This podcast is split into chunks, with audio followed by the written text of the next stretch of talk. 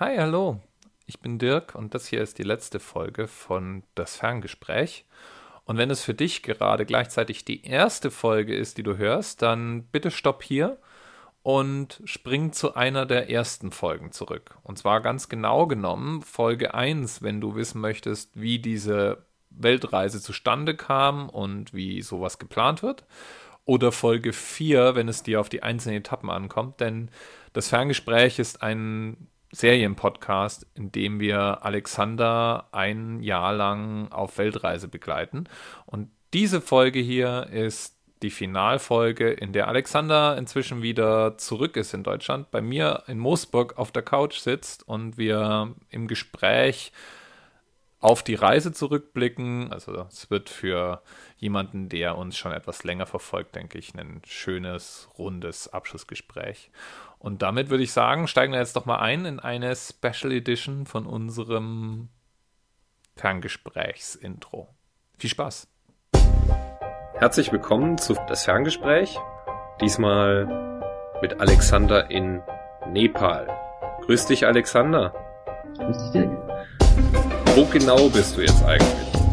Äh, ich bin momentan in Bhaktapur in Nepal. Hallo Alexander, ich grüße dich ins ferne Cape Town. Hallo Dirk, ich freue mich, dich zu hören.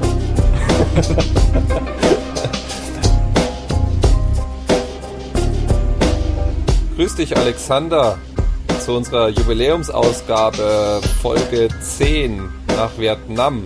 Und zwar nicht nur irgendwo in Vietnam, sondern in ein Café, wenn ich das richtig im Hintergrund höre, in Vietnam. Ja, hallo Dirk, ich bin in Hanoi momentan, ja, in der Hauptstadt. In einem sehr schönen Café und ich hoffe, dass die Nebengeräusche nicht zu laut sind. Hallo Alexander.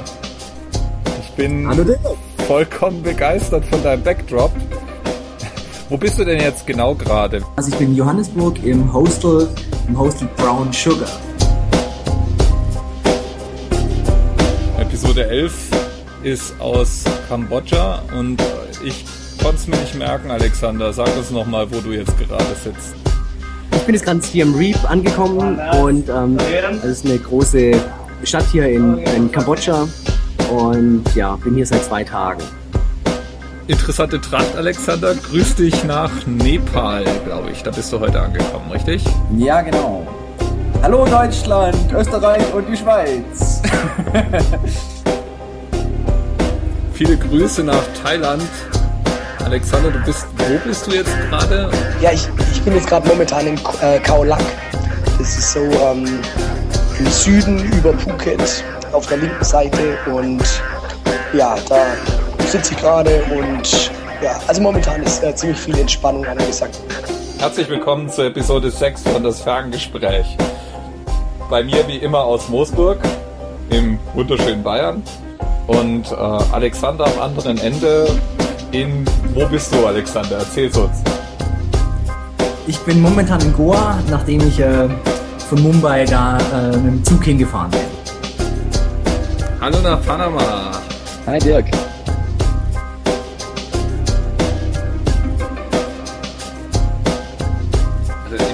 Alle guten Serien, die dann so ein Finale haben, da ist das Finale gleichzeitig der Cliffhanger, an das man dann fürs nächste anknüpfen kann.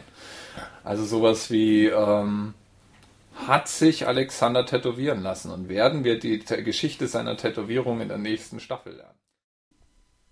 Bevor du dir jetzt die Fingernägelverspannung abkaust, lass dir gesagt sein, es gibt keine Tätowierung, zumindest keine, von der mir Alex erzählt hätte. Und eine zweite Staffel werden wir auch nicht produzieren. Das hier ist tatsächlich das Finale.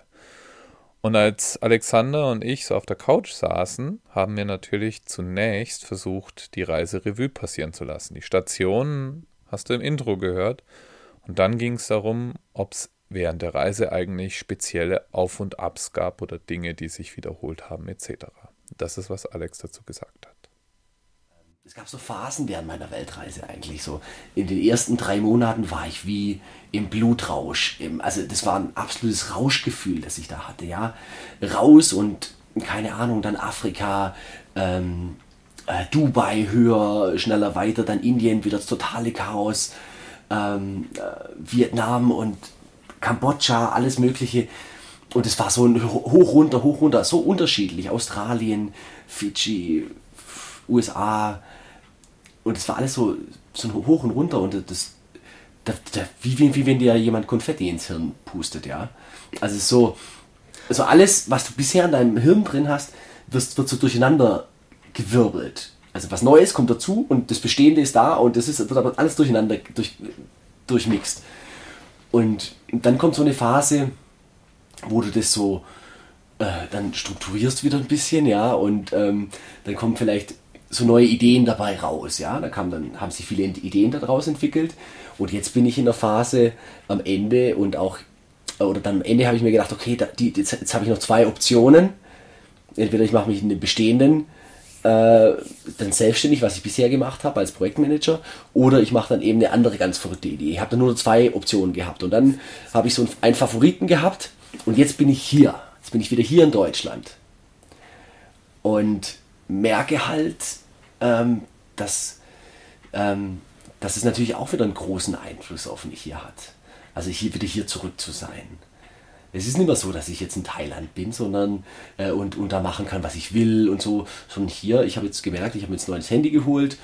Monatsrate ist da dran, ich habe eine Bahncard geholt, auch Laufzeit über ein Jahr und dann kommen so die ganzen Verpflichtungen kommen wieder, ja. Du willst ja dann wieder ein normales Leben haben. Oder jetzt dann als nächstes werde ich mein Auto wieder zulassen und da hast du Versicherungssteuern äh, und ja, dann, dann bist du wieder in diesem Trott drin, ja. Und dann siehst du deine Optionen, die da damals, die da vielleicht ganz anders erschienen sind, dann wieder in einem ganz anderen Licht.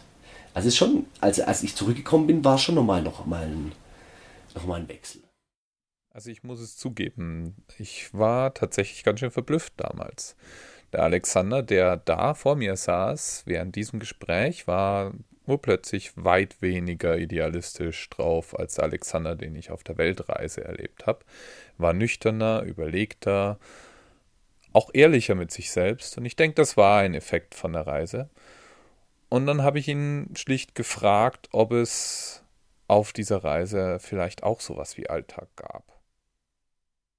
So nach einem Dreivierteljahr ist es eigentlich eine gute Zeit, da hat sich alles so gesetzt, äh, man hat so eine Routine. Es passiert zwar schon Neues, ja, man sieht da neue Dinge, aber es ist nicht mehr so anders, ja. Ähm, also äh, man hat so eine Entwicklung und am Ende, zum Ende hin, so zu einem Jahr hin, äh, wird es eher Routine, sage ich mal, ein bisschen. Und es ist nicht mehr ganz so spannend aufregend, ja. Also ich war dann am Schluss zum Beispiel in Panama, war ich mit Leuten unterwegs und die waren alle ungefähr ein Jahr unterwegs. Und dann war das wirklich so, wir waren absolut routiniert, so ein ganz gutes Team, wir waren auch davor auf dem Segelboot dann von Kolumbien nach Panama. Und der eine hat dann eben organisiert, was für Boote und Fähren und äh, Bustransfere wir jetzt brauchen. Ähm, der nächste ein Hostel und der dritte dann irgendwelche Aktivitäten. Und dann, also das ist alles so ganz äh, routiniert abgelaufen, ohne dass wir jetzt aufgeregt waren, okay, erwischen wir jetzt die Fähre, sondern das war einfach so selbstverständlich. Klar erwischen wir das, wir wissen, wo wir hin müssen und obwohl es ein fremdes Land war, also, also waren alle da Reiseprofis dann zum Ende hin. Je weiter die Reise nach hinten ging, umso weniger habe ich geplant. Mhm. Umso mehr habe ich mich viel mehr der Situation hingegeben, dem Jetzt. Und ähm, dann war es eben so, ich bin irgendwo angekommen, habe kein Hostel gehabt, äh, habe nicht genau gewusst, wohin ich muss und ähm, habe noch kein Geld vielleicht gewechselt gehabt und aber das hat mich alles überhaupt gar nicht, nicht im geringsten hat mich das jetzt irgendwie innerlich nervös gemacht oder so.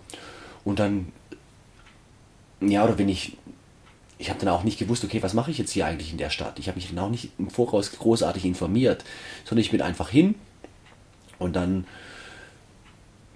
dann redest du einfach mit irgendjemandem, der da kennenlernst und sagst, hey, was machst du jetzt? Hast du Lust, ein bisschen spazieren durch die Stadt? Okay, lass uns gehen. Ach, und dann holst du noch schnell eine Karte an der, am Hostel ab oder sowas und sagst, okay, wo dürfen wir nicht hin? Wo sind die gefährlichen Bereiche? Und dann läufst du so drauf los und dann ähm, äh, passiert sehr viel aus dem Moment raus, also weniger geplant und das ähm, hat manchmal den Vorteil, dass man sehr auf diese Chancen, die sich da ergeben, eingehen kann. Wenn der eine sagt, ähm, hey, wir machen morgen Tube Riding, kommst du mit? Und dann denkst du, okay, cool, bin dabei. Und wenn du dann nicht schon alles vorgeplant hast. Das bietet diese Chancen. Auf der anderen Seite ist es dann so, dass wenn dann halt mal nichts ist, ähm, wenn, wenn es jetzt auch nichts ergibt, dann hast du halt vielleicht mal einen Tag versemmelt. Ja, aber es war dann mehr eher alles sehr spontan am Schluss. Und die anderen, die ich getroffen habe, bei denen war es eigentlich genauso. Chitwan, Nepal. Ich bin hier am Food Festival und hier ist ein Local Hero, der auf der Bühne steht und hier rockt alles. Ist der Wahnsinn.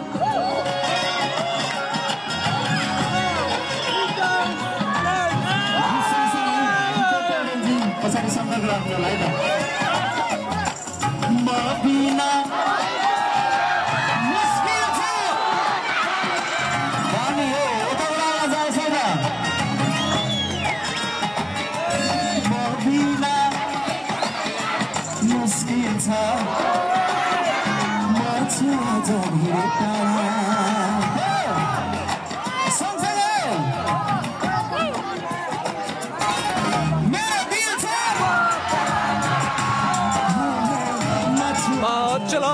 da glaube ich mitsingen. Das ist der Chor.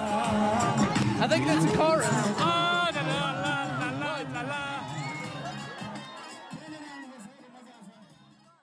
Die Backpacker, die du da getroffen hast, oder die Reisenden, hast du auch mal irgendjemanden getroffen, der es zum zweiten Mal macht? Nein. Das ist eigentlich interessant, gell? Aber, aber, ähm, ich habe keinen getroffen, der das gemacht hat, der gesagt hat, hey, das war jetzt nicht gut, ähm, ich hätte es nicht machen sollen. Sondern jeder hat gesagt, also nee, eigentlich hat eigentlich jeder gesagt, hey, ich, ich, ich muss dann wieder, ich muss wieder sowas machen. Hat ja, eben, aber deswegen gesagt, ist ja die Frage, warum gibt's, äh, trifft man auf so einer Reise dann keine Zweittäter? okay, Ja, du hast ja irgendwann mal hast du gesagt, es gibt drei Arten von Weltreisenden. Ja, die einen, ich habe mein Abitur fertig, ich, ich hau jetzt mal richtig auf die Kacke. Nummer zwei, ich habe mein Studium fertig, ich hau jetzt mal richtig auf die Kacke. Und die dritte Kategorie ist, ich habe eine Karriere hinter mir, weiß nicht genau, ob es das Richtige ist. Ich schmeiß jetzt mal hin und hau jetzt mal richtig auf die Kacke. Ja, oder halt, oder halt ein bisschen ältere, ja. Aber Oder dafür- irgendein Lebensereignis sorgt dafür, Ja. dass ich einfach mal sage, ich gehe auf Selbstfindung, so Ja, ungefähr. Ja, Selbstfindung ist ja immer so ein großes Wort. Also ich bin jetzt nicht Du bist davon abgekommen, ich weiß schon. Ja, ja, es, nee, Aber ja, gut. Also Nummer eins, Schule, Abschluss, Gabelung im Leben. Ich mach mal so eine Erfahrungstour. Ja. Gruppe 2, Studiumabschluss, Gabelung im Leben. Schieb noch so eine Erfahrung ins Tour mit ein. Und dann die dritte Kategorie ist äh, irgendeine große Lebensphase schon mal durchlebt. Und, Und, Wiedergabelung, Wiedergabelung, Wiedergabelung. Wieder in Entscheidung. Äh, Einer hat zum Beispiel seine Werbeagentur verkauft, der war Berater, hat mit zwei Angestellte gehabt, hat seine Werbeagentur verkauft. Der war 45, ein Spanier. Und ähm, hat jetzt einfach mal losgezogen, hat keinen keinen Plan, wie es weitergeht. Und ähm, also ich bei mir äh, würde sagen, äh, es gibt immer wieder Situationen im Leben, ähm, wo man sich hinterfragt, ist es das Richtige, was ich tue? Ähm, und so war es auch bei mir. Und, und das war der Grund, warum ich losgegangen bin. Ist es das Richtige? Ähm, gibt es andere Optionen? Das ist so eine, so eine, einfach, dass man über, über eine Situation nochmal nachdenkt, dann entweder den gleichen Weg weitergeht oder eben einen anderen, einen anderen Weg einschlägt. Ja. Aber dass man sich so eine Situation bewusst macht und vielleicht auch durch so eine Reise dann ein bisschen mehr Zeit nimmt als normal. Und manchmal ist es auch, ja, es ist gut, wenn einfach neue Eindrücke das Gehirn durcheinander wirbeln. Ne, weil ich jetzt halt ähm, tatsächlich diese, diese Beobachtung interessant finde, dass du keine Leute kennengelernt hast, die praktisch zum zweiten, dritten oder vierten Mal auf so einem langen Trip, nennen wir es mal, waren. Also nicht ein Jahr, nicht ein Jahr, also die nochmal noch mal so eine Weltreise für ein Jahr machen, aber ich habe Leute kennengelernt, die schon mal gesagt haben, okay, ich habe mal sechs Wochen Südostasien gemacht, habe mal zwei Monate das gemacht. Gut, das ist aber noch in diesem, ich würde sagen, bis zu zwei Monate oder ja, bis zu zwei Monate ist so in diesem Urlaubsrahmen. Das ist so dieses, äh, ich bin zwischen Jobs oder ich, ähm, wenn ich nach Südostasien gehe, nehme ich auch mal meinen ganzen Jahresurlaub, so in diesem Zeitfenster, ja. Ja. Plus vielleicht noch ein, zwei unbezahlte Wochen, damit es sich auch wirklich lohnt. Das ist nicht dieselbe Kategorie Reise. Ja. ja. Vielleicht kann man sich das auch einfach nicht so oft im Leben rausnehmen. Ja, das ist natürlich schon auch eine Ja, Sondersituation. genau, das wären die zwei Möglichkeiten. Die eine Möglichkeit ist, sich zu sagen, okay, die Leute gibt es, aber die machen es beim zweiten Mal garantiert anders als beim ersten Mal. Deswegen triffst du die da nicht äh, bei diesen, bei dieser, bei dieser ersten Tour. Ähm, oder es gibt sie eben nicht. Also irgendwie kommen die Leute alle wieder in ihr Leben zurück und wenn sie sich dort orientiert haben, haben andere Dinge Priorität für sie. Ja. Natürlich auch, wenn ich jetzt, ich bin okay, ich bin jetzt eher der Opa mit 35 auf der Weltreise, aber wenn du jetzt, sage ich mal, einen, der sein Studium abgeschlossen hat, dass der schon zweimal ein Jahr lang unterwegs war, ist jetzt natürlich mhm. auch ein finanzielles Thema, ja. Mhm. Aber ich könnte mir schon nur mal vorstellen, dass ich das irgendwann mal in meinem Leben nochmal mache oder auch, also jetzt mal so zwei Monate irgendwo weg, mhm. ähm, halbes Jahr weg. Ja. Ja, weiß ich jetzt nicht. Ja, müsste ich jetzt nicht nochmal unbedingt machen, aber so drei Monate. Drei Monate Japan, oder nee, drei Monate Japan ist auch so. 21.01.2014, Kapstadt, Südafrika. Ich bin im Restaurant, das heißt Mama Afrika. Und hier ist gerade Live-Musik. Listen.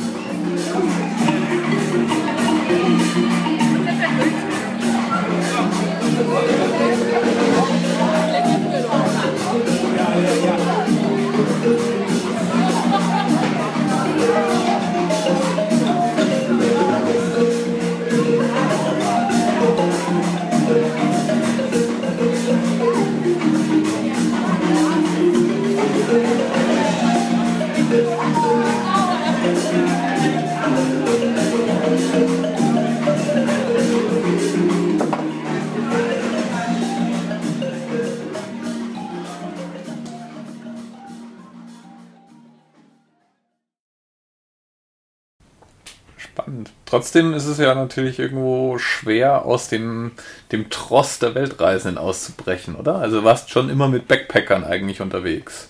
Ja, das war dem geschuldet, dass ich einfach nicht zu lange in der Stadt war. Ich habe auch mal Einheimische kennengelernt, äh, klar, aber das einzige Mal, wo ich ein bisschen länger war, das waren 20 Tage in Cusco. Und da habe ich dann in der Bar gearbeitet und da habe ich dann, da bin ich dann schon ein bisschen eingetaucht, ja, und habe mal das Leben so mitbekommen. Ich habe dann auch so in der Sprachschule so eine Tandempartnerin gehabt, ähm, die eben sehr schlecht Englisch spricht. Ich habe ihr dann Englisch beigebracht und sie mir Spanisch. Und dann war ich bei denen zu Hause dann zum Essen eingeladen. Die haben dann Ceviche gemacht. Ceviche ist so ein roher Fisch, ähnlich ein bisschen wie Sushi mit Zitrone. So ein, oh, schmeckt hervorragend köstlich, ja. Und dann halt auch die Familie kennengelernt, ja. Und, und das ist dann schon so das Salz in der Suppe. Das hat mir schon sehr gut gefallen. Aber das geht eben nur, wenn du wo länger bleibst. Und das war einfach meiner Struktur geschuldet. Alexander hat ja die ganze Reise über Ideen gesammelt und entwickelt für Dinge, die er machen könnte, wenn er zurück ist. Und das war eigentlich der Kern der Reise. Es war die Frage danach, was ihn persönlich inspiriert, motiviert, bewegt. Und tatsächlich hat er diese Frage mit nach Hause gebracht und hatte das die Möglichkeiten auf zwei Optionen eingeschränkt und auch darüber haben wir uns unterhalten. Ich habe so zwei Freunde gehabt. Der eine hat immer gesagt, hey, mach was Verrücktes, hey, komm, du bist 35, du hast keine Kinder, du hast keine Freundin, komm, geh raus, mach was. Und, und der hat mich immer dahin motiviert. Und dann habe ich hier meinen Münchner Freund gehabt und der hat dann gesagt immer, ja Alex, du hast zwei Studiengänge gemacht, alle in derselben Branche. Ist absolut sinnvoll, dass du das machst, da wirst du gutes Geld verdienen. Und das macht man halt so. Und jetzt habe ich mich gestern nochmal mit ihm unterhalten. Und dann sagt er, hey Alex, ich bin mir nicht mehr sicher, ob das das Richtige für dich ist. Mach vielleicht echt was Verrücktes. 11.02.2014, Varanasi, Indien. Ich bin auf einem kleinen Holzboot und auf dem Fluss und schaue mir hier so eine Zeremonie zu Ehren der Lebenden und der Toten an. Es sind hier mehrere tausende Leute. Es werden kleine Schiffchen mit Kerzen auf dem Fluss äh, schwimmen gelassen.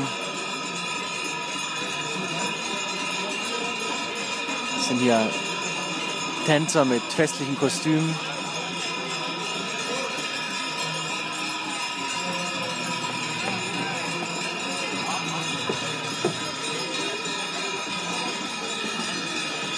ganz viele Boote.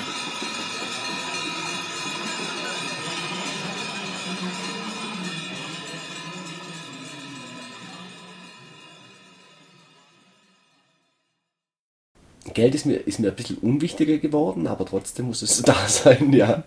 Ja, ich will auch irgendwann mal Familie haben, ich will Kinder haben und dann werden da die Zwänge auch da sein und dann kann ich nicht in Thailand sein oder in Kambodscha oder und rumreisen und in der Hütte auf dem Berg wohnen oder sowas. Das geht dann nicht. Und also irgendwann mal wird es mal nochmal zurückgehen in ein normales Leben geben. Vielleicht ist es jetzt nicht im nächsten Jahr, aber äh, ich will schon auch Kinder haben und dann ist es halt so eine Sache, ja, ist es dann so möglich, ja? Oder kann ich dann auch meinen Kindern dann auch äh, bestimmtes, äh, also was kann ich denen auch die, die finanziellen Rahmenbedingungen dann geben? Das Angestelltensein da, da sein, das hat mich natürlich auch, das hat mich natürlich auch irgendwie, ich bin mir da immer so eingesperrt vorgekommen, wie so ein Schaf, weißt du? Wie so ein Schaf, eingezäunt, im Zaun, und dann heißt es jetzt grasen. Heute machen wir diesen Abschnitt, heute machen wir diesen Abschnitt. Und dann grast und ganz viele andere Schafe sind auch um dich rum und grasen und grasen. Und du hast aber, und alle sind auch langsam und gelangweilt eigentlich, weil sie immer, immer wieder grasen müssen, ja. Und wenn du keinen Zaun da hast, dann rennt der Schäferhund durch und dann denken alle, oh, jetzt kommt der Schäferhund, jetzt muss ich, jetzt muss ich aber schneller grasen und jetzt muss ich mal hier zur Seite, der Chef, in Klammer der Chef, der Schäferhund. Aber was ich, ja und, aber ich, so ich will mich da auch nicht mehr so, ich habe keine Lust mehr, mich so unterzuordnen. Also eine Hierarchiestufe unter jemand zu stehen. Das, das will ich nicht mehr.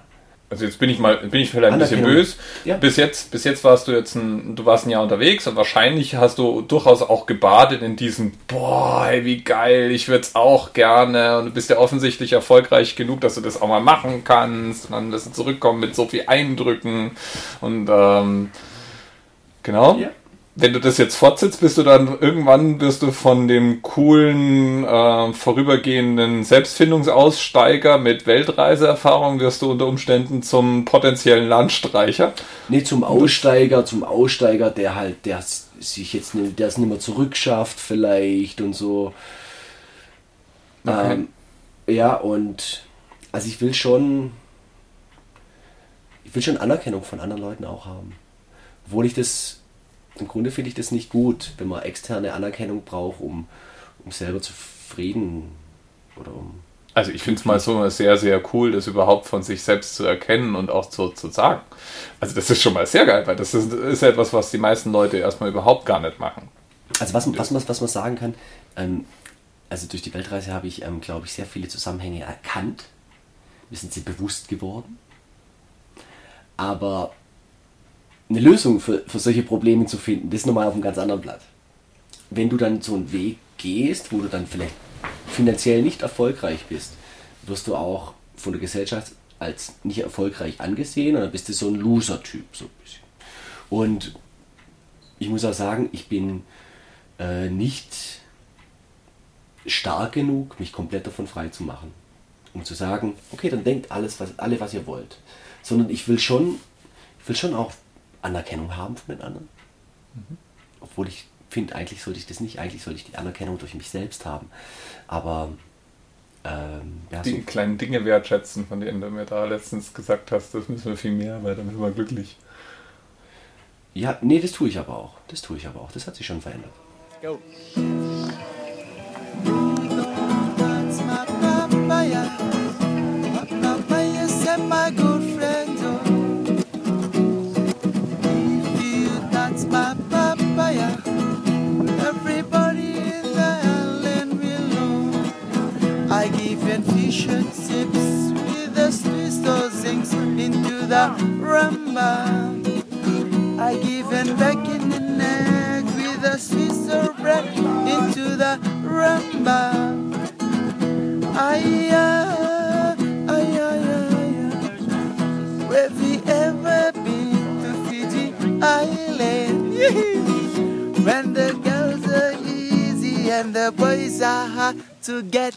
That's a Fiji Island way. Riba, riba! Da gibt es ja noch den anderen Fall, auch zum Beispiel vom Vorstandsvorsitzenden XY, der sich dann am Starnberger See eine 5-Millionen-Villa kauft und sich eben auch auf 30 Jahre lang an der Bank das Geld leihen. Ja. Das heißt, der hat das dasselbe heißt, Problem wie Der hat dasselbe Problem. Ja. Aber und wenn er sagen würde, okay, die 5 Millionen Villa, die brauche ich jetzt nicht, ich habe jetzt eine Mille auf der Seite, komme ich nehme jetzt eine Dachterrassenwohnung in München, das reicht mir auch. Ja. Und ist immer noch cool. Ist immer noch cool. Der hat sogar noch dieselben Sorgen. Das fand ich ja schon immer absurd, wenn du drüber nachdenkst. Ja, der, der, der hat dieselben Sorgen nur mit anderen Beträgen. Richtig, richtig. Aber jetzt denk mal, also wir, wir können über ihn vielleicht schmunzeln, Ja. aber, er, aber, jemand, aber andere Leute können vielleicht über uns auch schmunzeln. Zum Beispiel irgendein Kfz-Mechaniker oder eine, eine Putzfrau oder sowas, die verdienen weniger Geld als wir, nehme ich mal an. Und, ähm, und die kommen auch damit zurecht. Das Ja, die heißt, sagen dir wahrscheinlich sowas wie, das Problem möchte ich mal haben, dass ich nach einem Jahr Weltreise nicht weiß, was ich tun soll. ja, ja, ich bin in einer unglaublichen komfortablen Situation. Das ist ganz klar. Fühlt sich ja trotzdem nicht besser oder schlechter an. Also das ist ja, das, worauf ich jetzt gerade raus möchte. Der, der mit der, seiner 5 Millionen Villa am Starnberger See, ich würde gar nicht über den schmunzeln, weil der auch seine schlaflosen Nächte hat. Ja, deshalb würde ich eben schmunzeln. Nee, weil der auch, der, der bricht aus dem System genauso wenig, äh, kommt der aus dem System genauso wenig raus, wie du dich gerade davon freimachen kannst, dass, ähm, dass der wilde Traum vielleicht das Risiko in sich birgt, belächelt zu werden. Also der hat ja auch dieses Gefühl, was sollen denn dann meine Geschäftsführerkumpels von mir denken, wenn ich plötzlich in so einer billigen äh, Dachgeschosswohnung in Schwabing wohne. Ja, also das, der hat genau das gleiche Ding. Der vergleicht sich mit einer bestimmten sozialen Schicht. In dieser bestimmten sozialen Schicht ist irgendwas Usus und wenn du davon abweichst, hat er die Angst. Es ist ja gar nicht mal gesagt, dass es so ist, aber er hat die Angst, dass er dann vielleicht ähm, irgendwelche Nachteile zu befürchten hat. Ja. Und deswegen hat er die Villa im, am Starnberger See, weil alle seine Bekannten haben eben auch sowas, ja. Und deswegen zahlt er ab und sagt niemandem, dass er nachts nicht schlafen kann, weil er an die Bank jeden Monat 150.000 Euro abdrückt oder so. Wenn dieser Geschäftsführer der Albtraum ist, dann gibt es dazu natürlich einen Gegenpol, die totale Freiheit. Und Alexander hatte jemanden kennengelernt auf seiner Reise, der diese Freiheit hatte. Hat, glaube ich, auch keinen Spaß gemacht, allerdings. Was mich unglaublich begeistert hat, war ein Musiker, den ich kennengelernt habe. In Cusco noch war das. Das war der Karim, mit dem ich, ähm, ja, das, wir waren irgendwie so auf einer Wellenlänge und mit dem wäre ich dann auch echt gerne noch gereist. Aber ähm, der hat das Problem, dass er eben überhaupt gar kein Geld hat. Der hat kein, der hat kein äh, Bankaccount, also kein, kein Konto. Er hat keinen Reisepass. Ähm, also für ihn ist es unglaublich schwierig zu reisen. Also der lebt einfach immer bei bei Leuten, die ihn, die ihn nach Hause einladen, äh, die ihm Essen geben und ähm, ja, so, der hat nie mehr als, als fünf oder zehn Euro in der Tasche. Ja. Und, und das macht er halt alles für seine Musik, ja. Und der ist das, der, der sagt, da, okay, das ist sein einziges Ding, was er machen möchte. Und ähm, das, das, das fand ich bewundernswert, ja, wie man sagt, okay, er hat eine Sache in seinem Leben und, und das zieht man so ohne Kompromisse durch, ja. Also absolut. Ja, und den, den wollte ich dann so ein bisschen unterstützen und ich wollte, ich wollte eigentlich so, ein- so eine Crowdfunding-Aktion für ihn starten, dass, dass ich ihm einen Reisepass kaufen kann und ihm ein Flugticket nach Kolumbien ähm, ähm, finanzieren kann.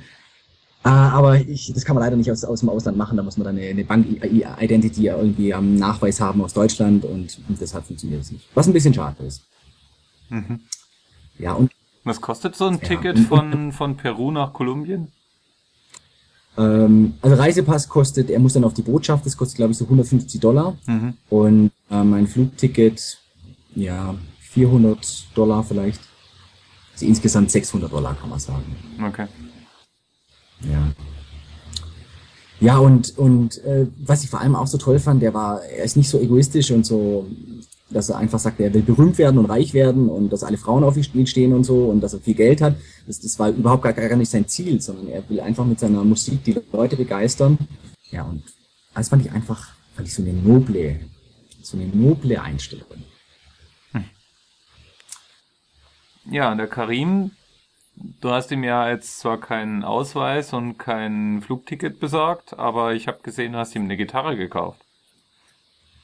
Ja, er hat so ein, so ein olles Ding, das, das ich jetzt bei mir trage, ähm, hat er gehabt, also auch kein, keine E-Gitarre und, ähm, und dann habe ich gesagt, los, lass uns mal schauen, was es Gitarren gibt und so. Und dann sind wir so durch die Läden gestiefelt und dann und dann ähm, hat, fand er eine gut, das war die zweiteuerste, die wir die gefunden haben und die fand er noch besser als die teuerste.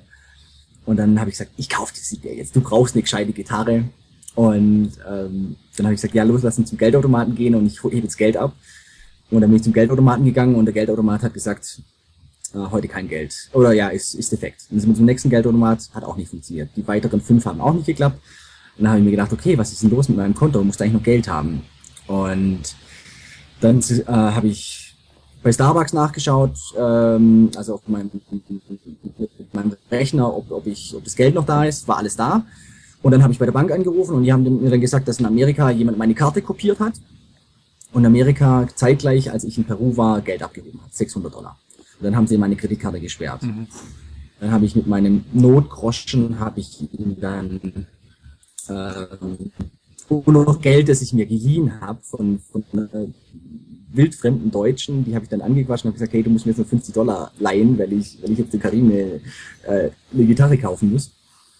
Und dann hat er auf jeden Fall die Gitarre gehabt und, ähm, und ich stand komplett ohne Kohle da. Also ganz ohne. Auch meine Kreditkarte hatte nicht funktioniert. Und dann habe ich gerade noch, ähm, bin ich gerade irgendwie in Lima halt angekommen und halt überhaupt kein, kein Geld in der Tasche gehabt. Und Wenn jetzt Karim hier wäre, mit seiner Gitarre, hast du den belächelt? Erste Frage. Nein. Den hast du ja eher bewundert, so war zumindest mal mein Ja, Eindruck. ja, ja, ja, ja, ja. Ähm, Karim war ein ganz wichtiger Mensch äh, auf, auf der Reise für mich irgendwie. Obwohl ich nur eine Woche, zwei Wochen gesehen habe. Ähm, ja, für alle, die vielleicht die noch den, den Podcast nicht gehört haben, es war ein Musiker, der eben ohne Geld rausgezogen ist, um eben Musiker zu werden, weil er Musik liebt. Ja, und wenn der da wäre, dann würde er mir sagen, mach die verrückte Idee.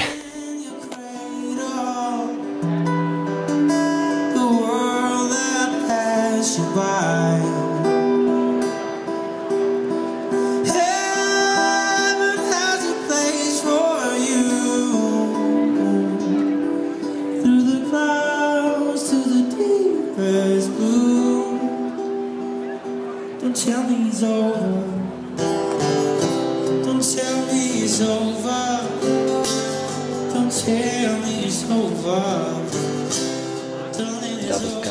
Viele Momente, wo mir einfach auf einmal ganz viele klarer geworden ist. Also, es ist wie wenn man die Theorie hinter etwas versteht. Also man lebt in dem System und es ist, man kann es auch handeln, aber irgendwann mal versteht man den theoretischen Background so dahinter. Und also ich habe da schon immer wieder diese so kleine Erleuchtungen, Lichtblicke, wie man es auch immer nennen mag, gehabt, die mein weiteres Leben auch schon verändern. Es ist mir auch sehr bewusst geworden, was von hohen, hohen Standard wir hier in Deutschland haben, was es hier alles gibt. Da denkt man ja gar nie drüber nach. Wir haben immer Strom, wir haben immer warmes Wasser, wir können das Wasser aus der Leitung trinken, wir haben, äh, jeder hat ein, einzeln, ein eigenes Zimmer zum Schlafen. Ähm, äh, wir haben eine Krankenversicherung, wir haben ein freies Schulsystem, wir haben ein freies, du kannst sogar umsonst studieren. Wo kannst du das bitte auf der Welt? Wir haben eine Rentenversicherung. Bei uns funktioniert alles. Alles funktioniert hier. Das ist Wahnsinn, wenn du das vergleichst mit anderen Ländern. Wenn du auf die Toilette, gehst, dann ist auf der Toilette im Normalfall Toilettenpapier. In Indien oder in Thailand, da hast du dann halt so einen Wasserschöpfer, den da, wo das Wasser im Hintern Wo die Ritze spülst, ja. Das ja, hatten wir ja. die, die das Water. Challenge, ja. Also, ja, und, und darüber sind wir uns gar nicht bewusst, ja. Also, wenn ich, ich war in Nepal einmal, da habe ich, mir- hab ich mit einem Typen gesprochen, der war 40 oder sowas, der hat nicht mehr richtig Zähne gehabt. Und die, die er gehabt hat, die haben nicht nach Zähne ausgeschaut. Und wenn wir was haben, ja, dann, ich, ich bin ja jetzt sogar zurückgekommen, ja, weil ich was am Zahn habe, ja, und lass mir den dann vom Spezialisten da hier da nochmal in Ordnung bringen. Und ja, unglaublich hohes Niveau und das wird einem auch bewusst, was wir hier haben. Es Mhm. ist hier warm, es ist hier trocken. Äh, ja. Das Wetter ist halt nicht so toll, das könnte besser sein. Ja, das habe ich auch sehr, sehr stark in, in Nepal, dann, als ich da in diesem äh, buddhistischen Kloster war, ähm, ähm, haben die, das hat mich unglaublich fasziniert. Ja, das habe ich auch immer noch so in meinem Kopf drin und hoffentlich verliere ich das nicht. Ich war, ich habe bemerkt, seitdem ich hier in München gehe, zum Beispiel irgendwo hin von A nach B, mein Schritt hat sich unglaublich beschleunigt wieder. Also ich gehe wieder schneller. Und auf der Reise habe ich oft so, bin ich so vor mich hingeschlendert und, und habe die Umgebung genossen. Und ich bin dann hier an der Isar entlang gelaufen, äh, zu meinem temporären Zuhause, wo ich gerade beim Freund übernachte. Und dann habe ich so innegehalten und habe mir gedacht, hey, genieß mal hier den Moment, schau dir mal die Isar an, schau dir mal schöne Häuser an. Oder ich bin durch die Stadt gelaufen, wirklich so, und habe mir gedacht, wow, München ist, ist eine tolle Stadt, ja. Und sowas muss man immer wieder versuchen, diesen Augenblick wirklich sich bewusst zu machen. Wir leben immer in der, Zukunft oder in der Vergangenheit. Oder ganz viele Leute. Damals war es so gut. Oder dann eben, in, wenn man dann in die Zukunft schaut, ähm, dass man sagt, okay, ich muss jetzt, ich kann jetzt, ich muss jetzt los, ich, oder morgen muss ich das und das einkaufen, ich habe am Wochenende Besuch, oder muss ich noch den Adventskalender für meine Kinder fertig machen und so weiter. Man denkt dann immer schon an andere Dinge, ohne den, die Situation jetzt im Hier und Jetzt zu genießen. Und das habe ich da sehr stark gelernt.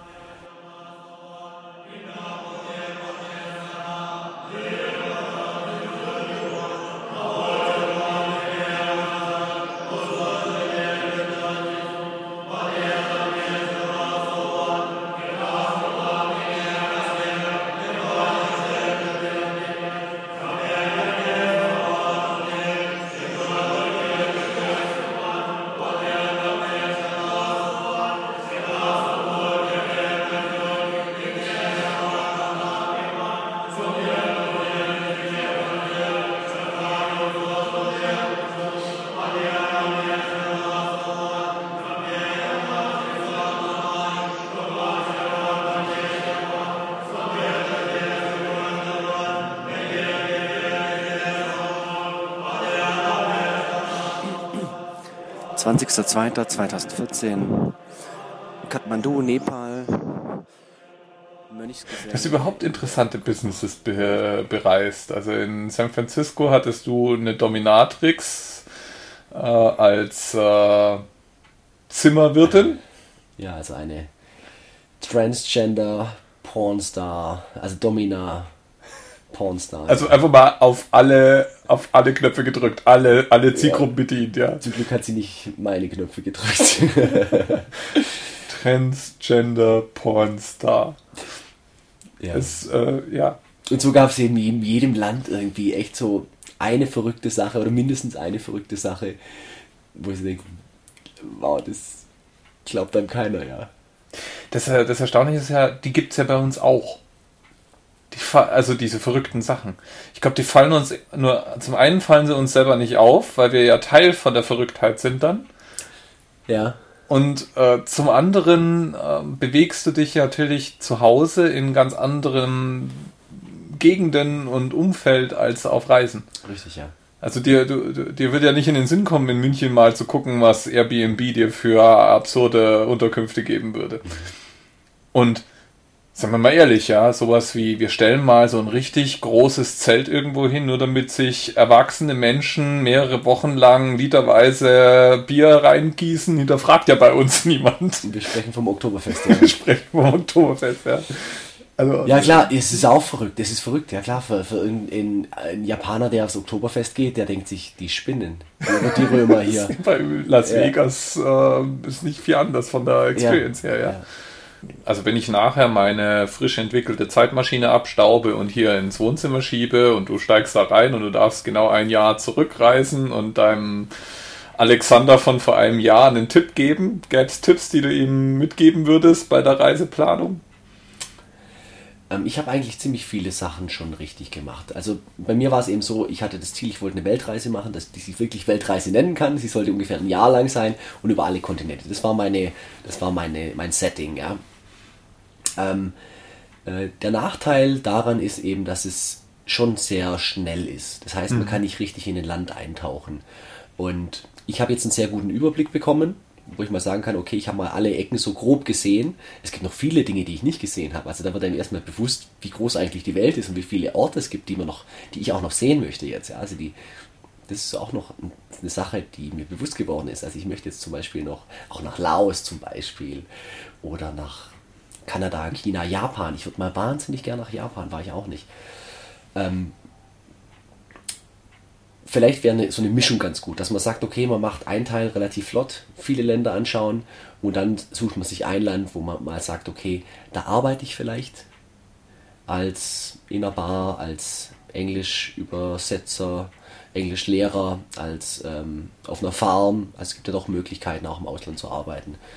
Ähm, das wäre vielleicht eine ganz gute Mischung. Ich habe mir während meiner Reise ein Versprechen gegeben. Und dieses Versprechen ist, dass ich mein Leben zu einem aufregenden Leben machen möchte. Ich möchte, ähm, dass wenn ich mal kurz davor bin, in die Kiste zu gehen, dann möchte ich sagen, wow, abgefahren war das. Das war echt, das war echt ziemlich interessant. Und wenn ich so die ganzen anderen Leben von den anderen anschaue, meins war echt cool. Also so, das möchte ich schon haben.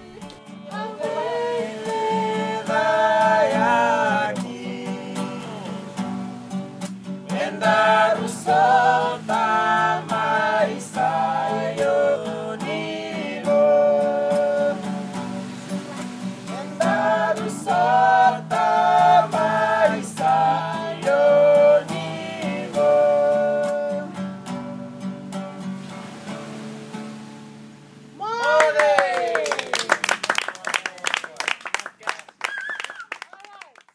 soll das eigentlich sein? Ein Haizahn oder was ist das? Ich glaube, das ist ein Babyheizahn, ja. Ein Babyhaizahn. Ich, ich habe mir die Kette gekauft, weil ich einen Tauchschein machen wollte und um die ganzen anderen Haie im Wasser abzuschrecken, dass sie sehen, was passiert, wenn sie sich mit mir anlegen.